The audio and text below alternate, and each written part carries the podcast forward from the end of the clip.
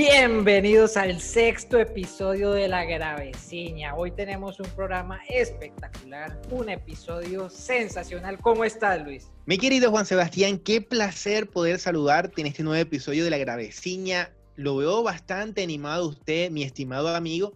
Lo veo que está invitando a la gente a un programa que usted dice que es espectacular. Yo no sé qué, no sé qué tanto hemos llegado a ese nivel, pero esperemos que la gente se sienta complacida de escucharnos. Y también nos puede seguir en redes sociales, además de buscar a Gravecilla en Spotify. Yo aparezco como LFR04 y usted, mi estimado amigo, ¿cómo sale de esta red social? Para que la gente lea sus importantes comentarios acerca del deporte del deporte, de la ciencia, de la filosofía, de la economía, de todo opino yo. No mentiras, solo opino de lo que sé, o sea, de nada. Pero me pueden encontrar como Juan S. Gómez Díaz. Embellecí, enflorecí un poco el discurso porque a falta de contenido hay que tener una mejor forma, pero yo espero que tengamos buen programa hoy. Y bueno, yo creo que la gente ya lo merece, ¿no? Después de tantos programas fallidos, esperemos que este sea el indicado, el que nos lleve a los millones de pesos, que digo, a los millones de suscriptores en nuestra cuenta de Spotify, por favor. Que la gente se suscriba y esté pendiente siempre de nuestro programa.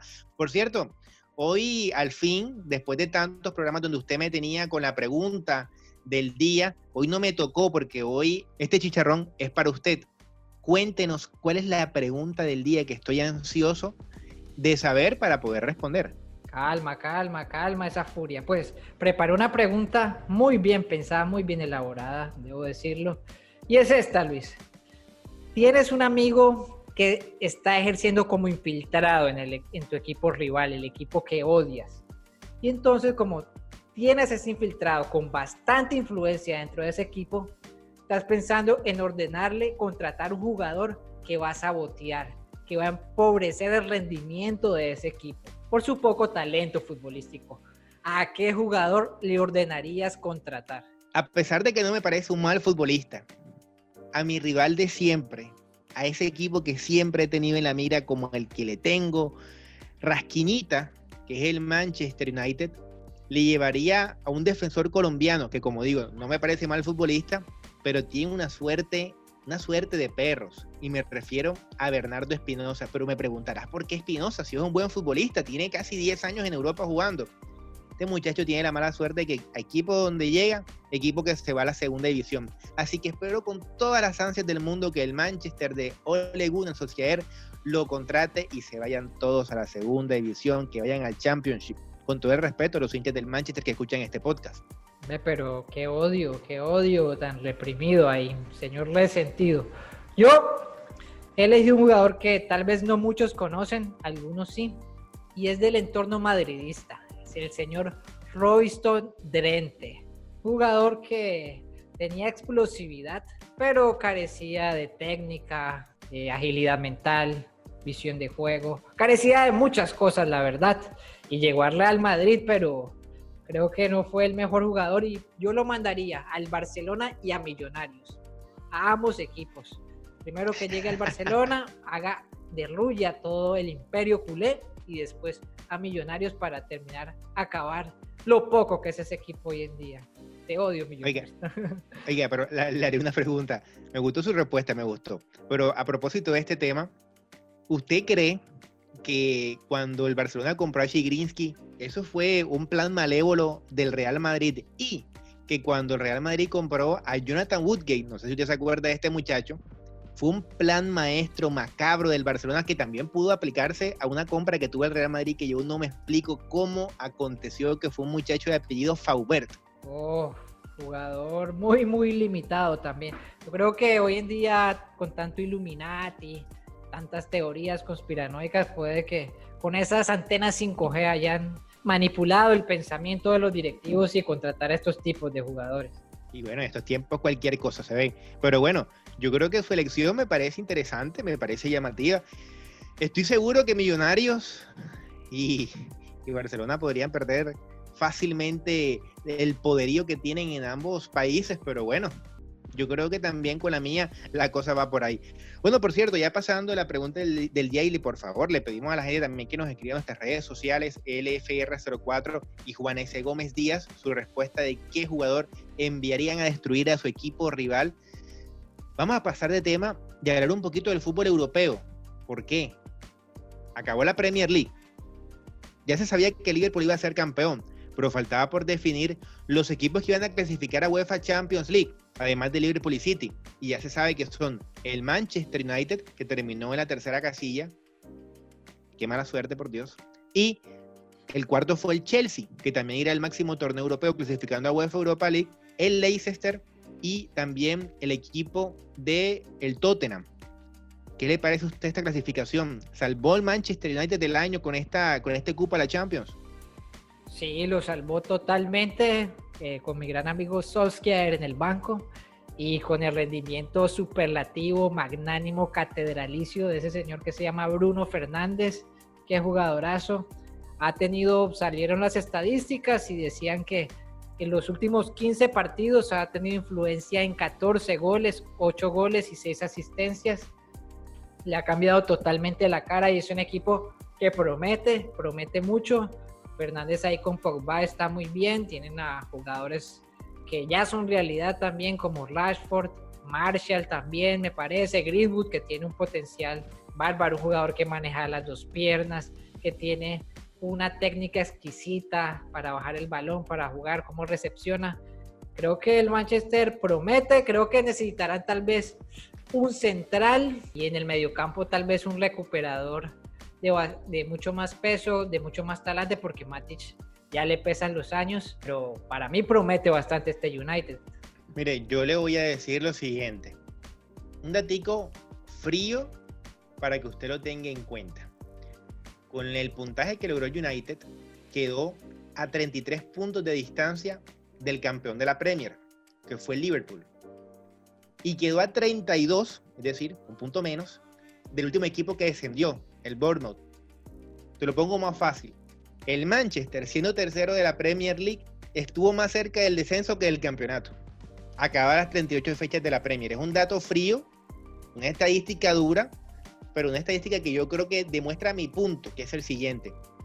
Yo no me explico cómo el Manchester, que me parece tiene una gran nómina, no creo que para pelear al Liverpool y al City, no, pero no para que quede 33 puntos debajo del Liverpool, celebre como si fuese la obtención de una Premier League quedar tercero de este torneo. Me parece que eso muestra la mediocridad absoluta con la que vive este elenco, teniendo un campeón del mundo como Pogba, teniendo un Bruno Fernández que entró y le cambió la cara al equipo, teniendo, no sé, a mí no me gusta mucho, pero si Maguire pagaron lo que pagaron por este muchacho, es porque algo debe ser. Tienes al portero de la selección española, tienes al que a muchos les gusta el lateral derecho, que es Juan Bisaca, tienes un lateral izquierdo como Luke Shaw, se supone que tiene buenos nombres para hacer una competencia un poco más acorde a las expectativas del, Real, del Manchester United. Y me parece que Manchester quedó lejísimos. ¿Cómo yo sí creo que salvaría el año? si es capaz de ganar la UEFA Europa League, porque por lo menos conseguiste un título de algo de peso para un equipo de esta historia. Y con el tema, por ejemplo, haciendo la comparación con el Chelsea, que es un equipo con una nómina que sí me parece inferior, me parece que el Lampard hizo más con el Chelsea, clasificando incluso a la final de la FA Cup, que lo que ha podido hacer el Manchester de Solskjaer, siendo tercero de la Premier y estando vivo en Europa League hasta este momento, que es mi opinión. Yo difiero difiero profundamente y rotundamente, probablemente esto llegue a los golpes, pero yo creo que ahí ya nos vemos en un rato. Pero creo que el United comparación, en contraste al inicio de temporada, yo para mí si salvo el año, lo de Bruno Fernández ha sido magnífico para el equipo, creo que realmente tiene otra cara. Maguire creo que le pesa el ser capitán, se ve nervioso ayer contra el Leicester, hubo un balón ahí que, que no pudo ni siquiera frenar, casi termina con el error, el blooper de la jornada. Creo que le pesa un poco esa capitanía que seguramente eventualmente la irá asumiendo con, mucho más talante. Lo dejé a la verdad, para mí creo que es uno de los puntos débiles del equipo. Realmente es un jugador que, en el que no puedes confiar al 100%. Siempre tiene errores bastante infantiles que realmente dan pena ajena y dices, este no puede ser el arquero titular de un equipo que le quiere competir al Liverpool, al City, a esos equipos. También creo que es uno de los puntos a cubrir. Pero yo creo que tiene una buena base y que amoldándose con nuevos jugadores y con buenos fichajes, una buena inversión, yo creo que sí le podrá competir a, estos equipos. Mire, yo le, para rematar este tema y pasar al siguiente, para mí, si no había pandemia de coronavirus, si no había parón en el fútbol europeo, el Manchester no olía en ningún momento los puestos de Champions League. El Leicester seguramente quedaba ahí peleando, incluso el segundo puesto con el City. Son percepciones. Bueno, hay que hablar que Leicester también tuvo bastantes bajas. Faltó Pereira, Kilwell, que es uno de sus puntos angulares ahí de lateral izquierdo, Madison. Creo que tuvo bastantes bajas y realmente le pesaron, pero el United ganó bien y es un equipo que está jugando bien, así que me respetas como simpatizante del equipo mancuniano. Hoy soy totalmente abogado del diablo, literalmente. Bueno, yo creo que la amistad de nosotros acaba de llegar hasta este momento. Muchas gracias por no me tirar listo. Está bien, es, respetable, es respetable. Si usted considera que el Manchester hizo una buena temporada, pues son conceptos. Yo soy un poco más exigente con el equipo que se supone es el dominador de la, Champ, de la, de la Premier League desde los años 90 y siento que ha quedado un poco rezagado desde sus aspiraciones y su propio concepto. Esto no se veía en otra época, pero bueno, son, esto es parte del proceso de la salida de eh, Sir Alex Ferguson, que todavía está pasando, está, está, pasando factura en el Manchester. Señor, cuénteme de quién fue o quién fue elegido como el mejor futbolista de la Premier, ya para, para ir cerrando el fútbol en Inglaterra. Claro, Luis, yo te cuento con todo el gusto. El MVP fue Jordan Henderson, amigo tuyo de infancia. Mi llave de nacimiento, para el que no sepa qué significa mi llave, quiere decir que somos cercanos desde hace mucho tiempo mi capitán, mi gran amigo Jordan Henderson, quien reemplazó a Steven Gerrard. Y bueno, en, esta, este título de Premier League, el primero de Liverpool en 30 años, sale elegido como el mejor futbolista de la Premier. Ahora, a pesar de mi amistad que me une con él, te quiero decir la verdad, para serte sincero. Y me dolerá decir esto. Henderson, mi amigo, no fue el mejor jugador de la Premier League me parece que quedó mínimo dos escalones por debajo de Kevin De Bruyne. No sé qué piensas tú. La traición a tu equipo. Yo, la verdad, en este caso, concuerdo totalmente contigo. No sé cuáles habrán sido los parámetros y los criterios para, para decidir esto. Definitivamente, si nos remitimos a las estadísticas, a diferencia de un mediocampista como Kevin De Bruyne es abrumador, le pasa totalmente por encima, tal vez es más vistoso el juego de De Bruyne y, quizás están valorando otro tipo de cosa o también puede ser por el nacionalismo, el patrioterismo, ese chauvinismo que lleva a estos periodistas, porque son periodistas y escritores de, del tema futbolístico quienes deciden quién es el mejor jugador y eligieron a Henderson. De Bruyne dio 20 asistencias y marcó 13 goles para que ese datico ahí, que le da más eh, credibilidad a su opinión, que lamentablemente la comparto, me parece que De Bruyne sin duda alguna fue el futbolista que tuvo mejor rendimiento en la Premier League, fue el más constante. Esto no sirvió para que el City fuese el campeón de la, de la liga inglesa, porque el Liverpool creo que estuvo en un nivel intratable, un nivel demasiado alto, pero De Bruyne en, en cuestión de rendimiento puro individual fue el más destacado. Los números así lo demuestran y me parece que si hubiese balón de oro, fuese el más firme candidato, en mi concepto, para poder ganarlo junto a Robert Lewandowski y, Karim Benzema. Aunque Henderson es vital, y te digo que para mí sin Henderson Liverpool no sale campeón nunca en la vida porque es el bastión del equipo, es el, es el que le da oxígeno al mediocampo. Pero si hay que elegir un jugador que fue el más importante, y ojo que no tuvo su mejor temporada en lo individual, pero sí fue el mejor del equipo, para mí fue Salah, 19 goles, 10 asistencias, y le sigue Sadio Mané, que tuvo 18 goles y 7 asistencias y fue eh, uno de los jugadores que más minutos tuvo con el equipo, eh, con el equipo de Merseyside. Entonces, a ver, más allá de lo que puede ser el patrioterismo, como bien mencionas tú, si había, había alguien en Liverpool que merecía ese premio, para mí debió ser Salah, que ya lo había ganado hace dos años. Mucha gente y muchas personas que hacen parte del mundo fútbol no han estado de acuerdo con esta decisión. Sin embargo, le enviamos nuestra más sincera felicitación a Jordan Henderson, que seguramente veremos muy pronto para celebrar su cumpleaños, supongo.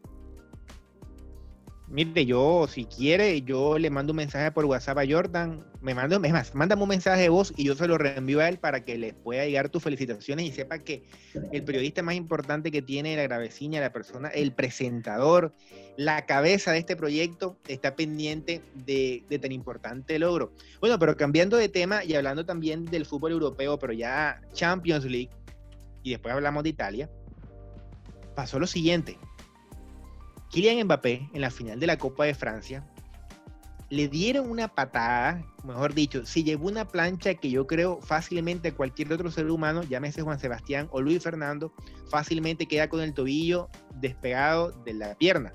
Te queda sin pie, se lo amputan fácilmente con esa plancha que sufrió el delantero del Paris Saint Germain. Esto le acarrió eh, una lesión de ligamentos externos en su tobillo derecho y por ende va a estar tres semanas por fuera de los campos de juego, según informa el Paris Saint Germain.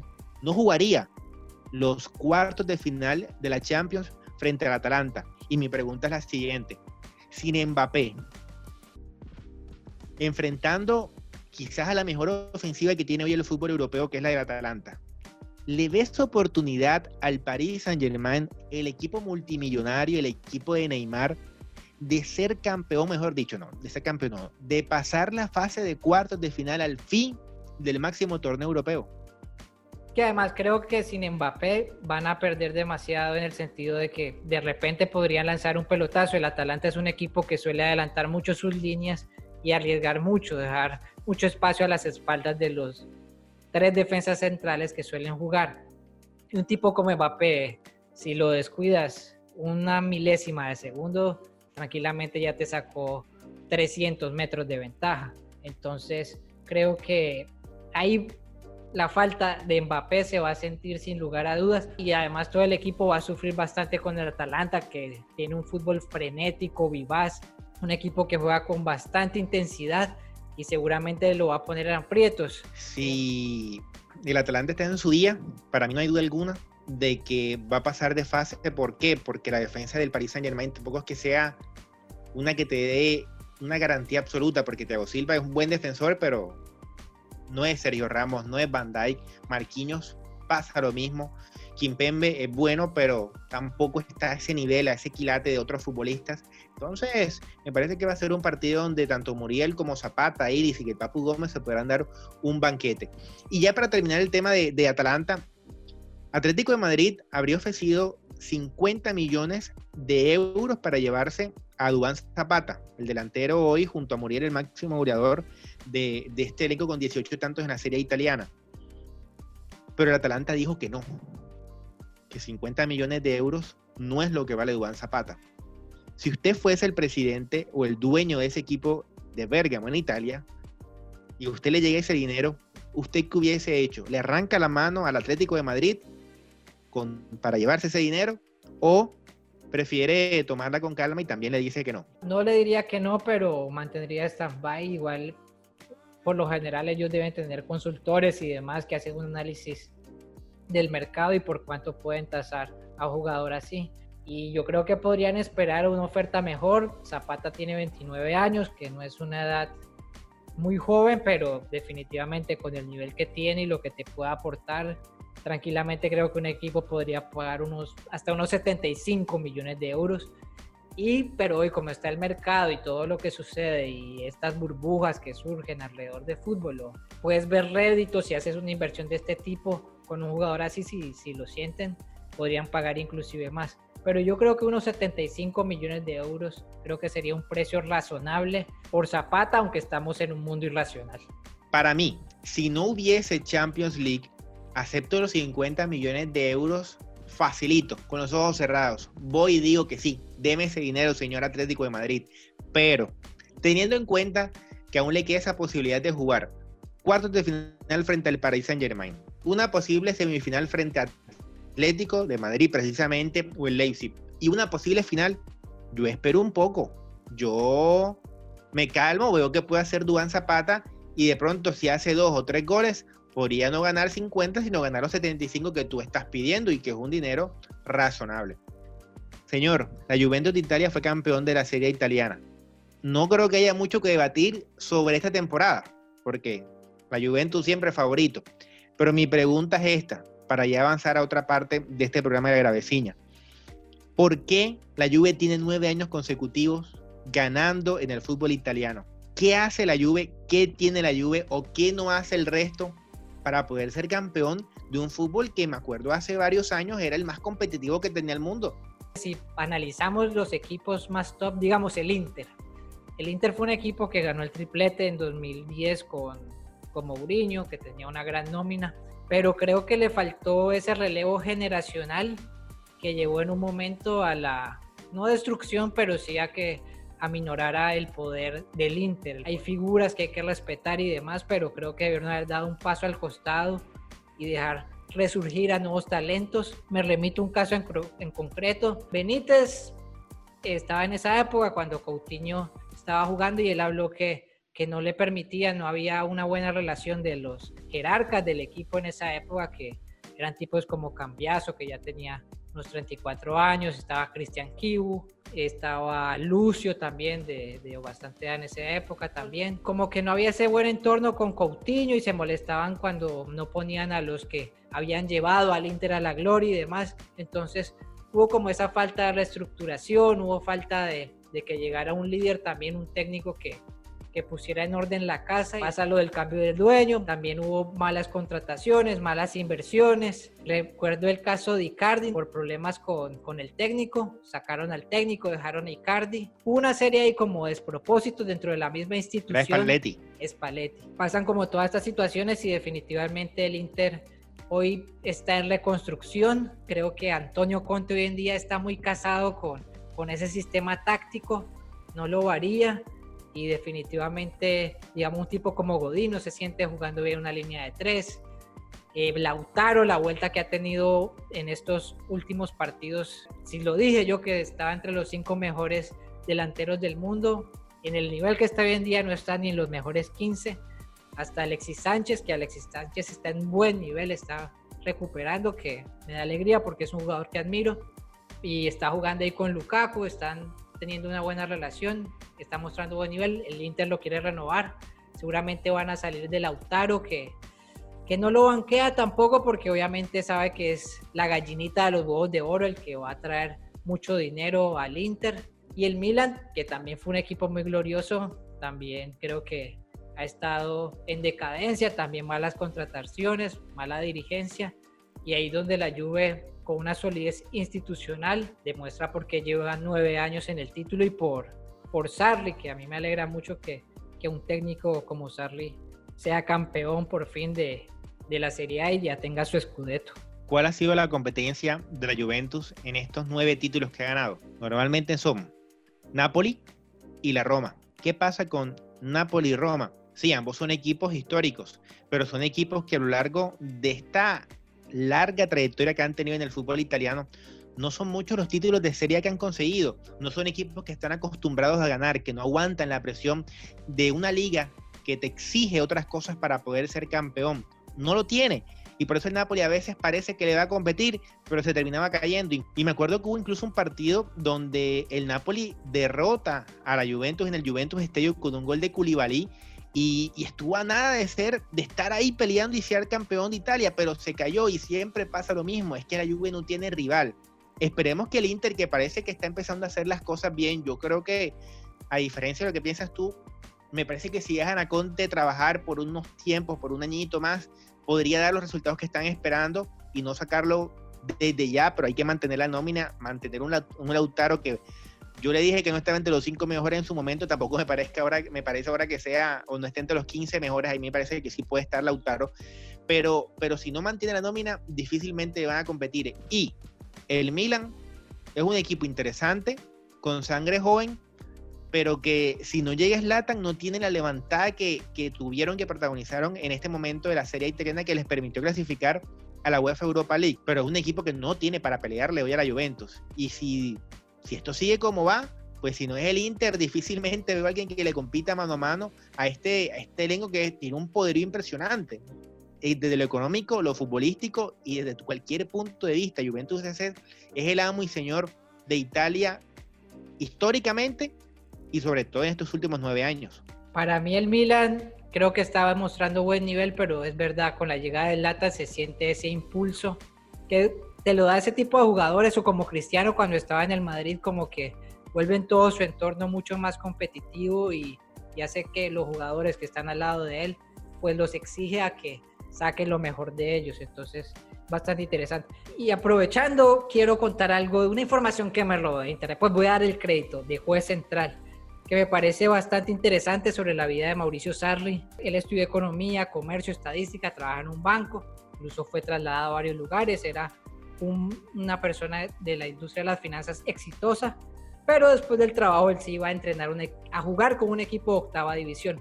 Un día el equipo se queda sin técnico y le dicen, eh, Mauricio, venía a entrenar a este equipo y él dijo, sí, sí, me gusta dirigir. Tomó el equipo, duró dos temporadas ahí, luego le dieron una oportunidad a un equipo de séptima, lo ascendió a sexta, después fue ascendiendo equipos, equipos, y hasta que llegó ya a la, a la primera división del fútbol italiano, era el técnico peor pagado, y se le dieron una entrevista que siente al ser el técnico peor pagado, y él decía, pues esto es algo que yo haría gratis, realmente tipo enamorado del fútbol, luchó, luchó, llegó al Empoli, estuvo tres temporadas allí, ya después llegó al Napoli, otras tres temporadas, y después ya llegó al equipo bianconero, donde se coronó campeón. Una historia inspiradora, creo, para aquellos que, que tal vez están ejerciendo un trabajo y tienen otra pasión que tal vez pueden mezclar y de repente llega un momento en donde digan, no, yo quiero dedicarme solo a esto, nos deja un ejemplo para todos, ¿o no, Luis? Es una tremenda historia, la verdad que había escuchado algo, pero no conocía en detalle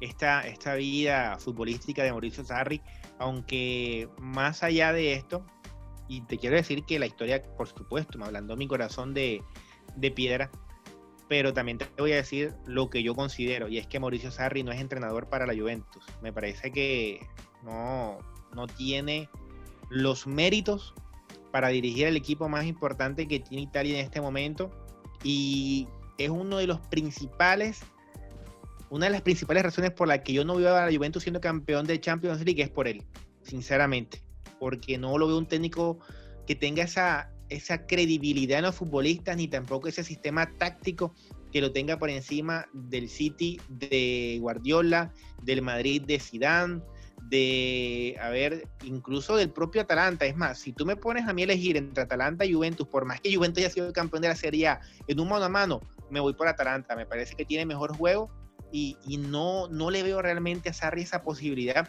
Y ojo, sumando que Sarri también fue campeón de la UEFA Europa League la temporada pasada con el Chelsea. Pero bueno, son gustos de entrenadores y a mí Sarri no me termina de llenar del todo como técnico, para serte totalmente sincero. Hey, señor Aguafiestas, la inspiración y la motivación que tenía por ir a cumplir mis sueños después de esta historia ha quedado derruido, ha quedado en el ataúd de los sueños.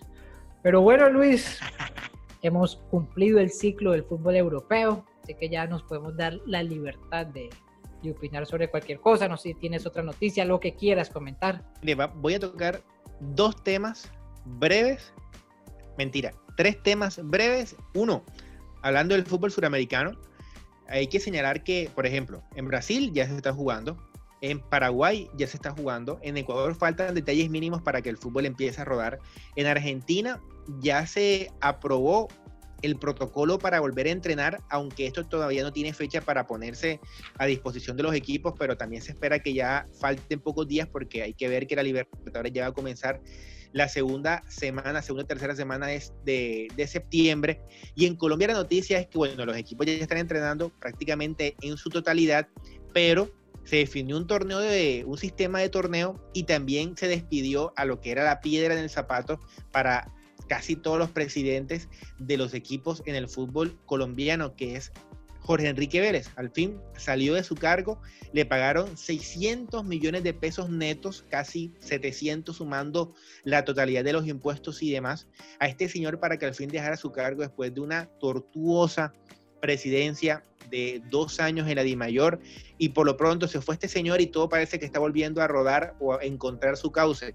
El torneo que se va a jugar va a ser solamente uno en el año con todos contra todos, enfrentándose los equipos que hacen falta eh, en estas 20 fechas. Ya se jugaron 8, tienen que jugarse 12 eh, más.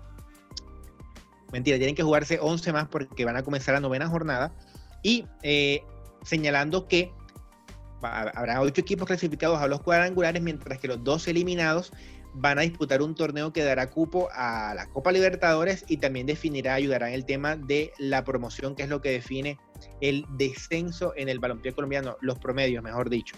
Y pasando a otro tema, ya ahí dejando un lado lo que es el fútbol colombiano, un resumen bastante breve, bastante por encimita de lo que, de lo que aconteció. Hay que señalar que comenzaron las grandes ligas, pero las noticias no son del todo positivas, mi querido Juan Sebastián, que yo sé que a ti también te gusta la pelota caliente de los Estados Unidos. Los Marlins confirmaron 14 positivos por coronavirus y, a ver, esto, además de cancelar partidos importantes de esta temporada, que es corta, que solamente de 60 juegos, también podría acarrear una posible suspensión de la temporada, que sería un desastre económico absoluto para las grandes ligas, porque ya comenzaron como tal acción, y también sería un golpe fuerte para todas las personas que esperan ansiosamente para ver el mejor béisbol del mundo. Esperemos que la decisión no sea tan fuerte, que si de pronto si se suspende sea por un tiempo corto para que pueda recuperar los Marlins, los peloteros que tiene contagiados, pero sí llama la atención que un solo equipo de un momento a otro haya encontrado 14 positivos, algo que ni siquiera en el fútbol europeo, que tuvo todo,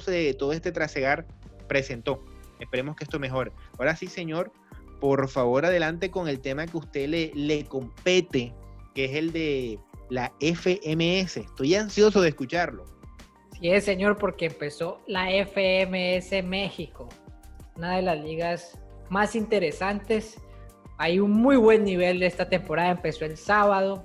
De líder va Lobo Estepario, que es uno de los más celebérrimos y reconocidos.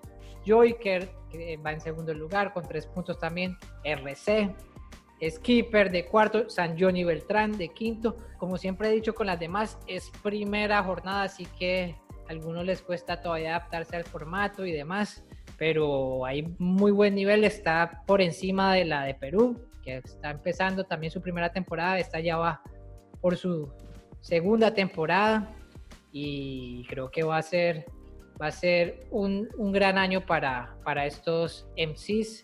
Para mí el favorito, le apuesto todo, el que más me gusta ha sido Johnny Beltrán y Raptor Raptor, que es bastante odiado, no ha sido muy querido, igual ha tenido controversia aquí en Colombia con Balleste, pero también tuvo una frase bastante fuerte. No sé si se acuerda esa época que salía esta canción de las feministas de El violador eres tú y no sé. Él, él en una batalla contra una mujer gritó el violador soy yo. Entonces ya te imaginas la, la repercusión que tuvo esto. Y bastante, bastante polémico, por no decir otra cosa. Porque los que conocemos el concepto y el contexto en el que se da la batalla, se entiende por qué lo está diciendo, la respuesta, el ingenio y demás. Pero ya cuando trasciende, obviamente causa estupor en muchas personas. Lastimosamente este año no está Asesino, que es literalmente el dios de, del freestyle hablaba de Chuti como cristiano, este quizá podría ser el Messi, aunque no sé quién es cristiano y quién es Messi, la verdad, pero ambos están dentro del Olimpo, allí junto a Omar Pérez con los dioses que venero. Pero bueno, eso fue lo que pasó en la FMS Omar Pérez también es un es un una persona que hace freestyle, Omar Pérez, no, nunca lo he escuchado. ¿ah? No, no, no, es, es un jugador. Ahí yo tengo un cielo donde están todas mis deidades juntas. No importa a qué se dediquen, simplemente allí comparten y a ellos me encomiendo para tener la maravillosa vida que no tengo. Pero bueno, eso fue todo, creo yo, por lo de la FMS México. No sé si tiene alguna recomendación ahí para que la gente en esta cuarentena, si todavía están en cuarentena o en su tiempo libre, pueda disfrutar de algo. Y bueno, claro que sí, Juanse, para la gente que está en este momento en cuarentena, que tiene un tiempito libre, que tiene Netflix o Prime Video, pues le vamos a recomendar la siguiente serie. Para aquel que le guste también el ciclismo, El Día Menos Pensado. Brevemente, ¿de qué se trata? Es una serie que tiene Netflix corta, donde te muestran cómo fue la temporada 2019 de uno de los equipos más fuertes que tiene el ciclismo a nivel mundial. Nos referimos eh, a el Movistar Team. que tuvo la posibilidad de tener al ecuatoriano Richard Carapaz como ganador y también tuvo interesantes eh, competiciones, tanto en el Tour de Francia como en la Vuelta a España con sus distintos nombres, entre ellos Nairo Quintana, pero lo que te muestra es todo el interior de cómo se vive un equipo de ciclismo cada una de las grandes carreras. Esto es algo que pocas veces hemos visto, créame que a mí, que el ciclismo me llama la atención un poco, me parece interesante porque de pronto uno cree que en el ciclismo no hay esa lucha de ellos que sí puede existir en otros deportes como el fútbol, como el béisbol, como el baloncesto, como el fútbol americano, etcétera, etcétera, etcétera. Aquí también es lo mismo y podemos ver cómo la relación, por ejemplo, entre Mikel Landa, quien ya no está del Movistar, con Nairo Quintana no era la mejor. Curiosamente, ambos salieron del equipo. Entonces te muestran ese trasegar, ese día a día que termina con algunos triunfos importantes para el, para el equipo de Insibio Sube de Eusebio sube, pero que también te muestra que para llegar a esos, esos objetivos a veces hay que sacrificar tus sueños por el bien de otro. Una serie muy interesante, créanme que no tiene pérdida. Si usted es latino y tiene cierto interés por lo que hacen los nuestros, créanme que va, va a tener cierta después rasquiñita con el Movistar por de pronto un trato que no fue del todo justo, tanto con Carapaz como con el propio Nairo Quintana. Pero bueno, así es el deporte profesional, así es el ciclismo y así termina la graveciña, que ya está llegando a su final, mi querido Juan Sebastián. Eso fue la graveciña. Gracias a todos por escucharnos. Estén pendientes por ahí porque se viene, se viene algo bueno, Luis, ¿no? Unas transmisiones ahí, unos partiditos. ¿Qué te parecería transmitir un partido de la Champions League? Me parecería, me parecería, señor, muy interesante, sobre todo porque lo que estamos preparando va a ser bastante llamativo. Yo creo que esto va a causar un cimbronazo en aquellas tres personas que siempre escuchan este programa. Va a causar furor en esos tres corazones Gracias mamá, papá y hermana por escucharme. Pero bueno, esto fue la graveciña. Estén pendientes. Ahí vamos en los próximos episodios. Vamos a dar más información. Gracias por escucharnos y nos vemos en un próximo episodio. Adiós.